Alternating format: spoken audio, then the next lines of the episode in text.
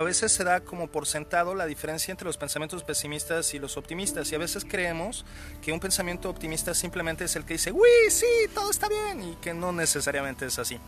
Quiero ser muy puntual con esto porque creo que es algo que nos sirve mucho para entender verdaderamente un enfoque de trabajo desde la psicología positiva, un enfoque de trabajo para la construcción de la esperanza y para sanar muchísimo de la depresión, la angustia o la ansiedad que en ocasiones nos tiene atadas a condiciones de injusticia, de soledad, de tristeza, de dolor que no nos permiten salir adelante. Además, creo yo que para este desarrollo de la resiliencia, es decir, el poder resistir una adversidad y después salir adelante, salir avante y aprender de esa situación y mejorar nuestra vida y la de la gente a nuestro alrededor, es bien importante tener claro cuál es el pensamiento optimista a diferencia del pensamiento pesimista.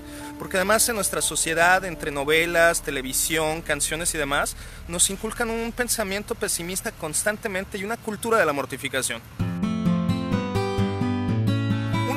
ejemplo muy claro de la diferencia entre el pensamiento pesimista y el optimista es cuando una situación mala pasa, cuando una situación difícil o adversa ocurre, el pensamiento pesimista, además de pensar, uy, esto es muy malo y esto duele mucho, además de pensar eso, lo que hace es interpretar que eso es una muestra de todo lo malo que viene pasando en el pasado.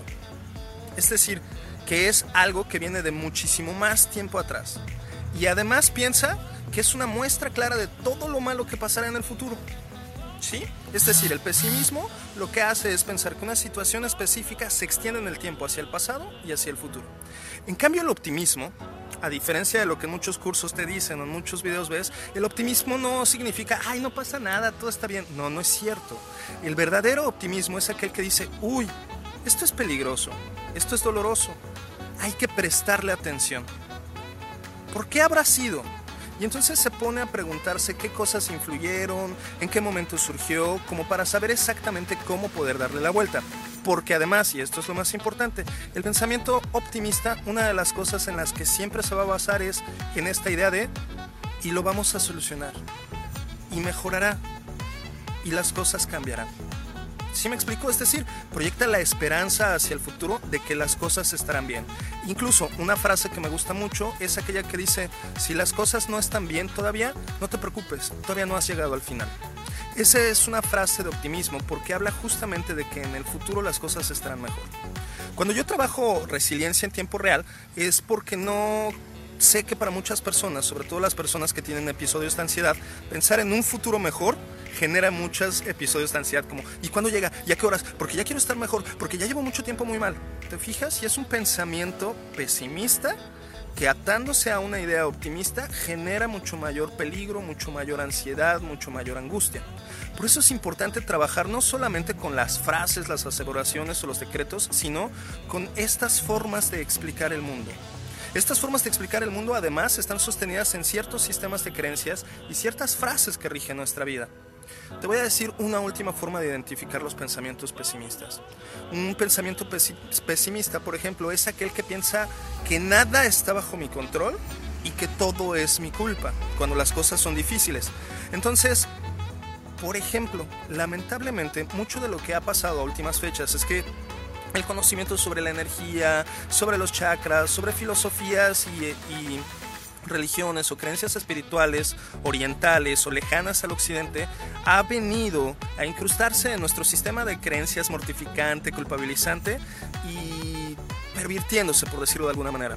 Entonces, conceptos como el karma y el dharma, que son conceptos muy profundos y que hacen referencia sobre todo a cómo respondemos a aquellas situaciones que nos pasan, sobre todo hace énfasis en eso, más bien los hemos entendido desde un enfoque pesimista en el cual tu karma es tu culpa, es tu castigo, es tu infierno en la tierra. ¿Te fijas? Es un pensamiento pesimista. Y lo que hace es que muchas personas creen que si algo pasó, malo, por ejemplo, que les asaltaron, porque hay inseguridad, porque la policía no está haciendo lo que le toca, porque el Estado, por múltiples razones, entonces muchas personas desde el pensamiento pesimista y culpígeno dicen, es mi karma, yo lo atraje. Y entonces empiezan una y otra vez a lastimarse, a perseguirse, a culparse por algo que les sucedió, por circunstancias que no todas están dentro de, nuestra, de nuestro control. ¿Te fijas? Entonces es mi culpa. Y como es mi karma, significa que me seguirán pasando cosas malas. ¿Te fijas cómo es esta trampa del pesimismo y qué complejo puede ser para acompañar a una persona en su salud mental? Es bien importante que lo tengamos claro. En los procesos terapéuticos en los que acompaño, trato en distintos momentos de hacer la pausa para que la persona pueda empezar a trabajar en deshilar, en desarmar esos, estos estilos de pensamiento del mundo. Porque es bien distinto decir, sí, me pasó algo, y en el pensamiento optimista lo que haría sería hacer una pausa para ver cuál es la parte de responsabilidad que sí me toca. Porque a lo mejor hay una parte de responsabilidad que sí me toca, pero no todas. Entonces el optimismo lo que diría es, bueno, de esto que puedo aprender, de esto que fue mi responsabilidad. Y además sabría que hay una parte de control. ¿Qué puedo hacer en una próxima ocasión para que no se repita? ¿O qué podría hacer yo para que esta situación no se repita para otras personas? Desde un esquema de confianza, de esperanza y de una certeza de que las cosas pueden mejorar. ¿Qué tal? ¿Qué te parece? ¿A qué te suena? ¿Identificas que algunos de estos pensamientos pueden ser tuyos, de pesimismo, de optimismo?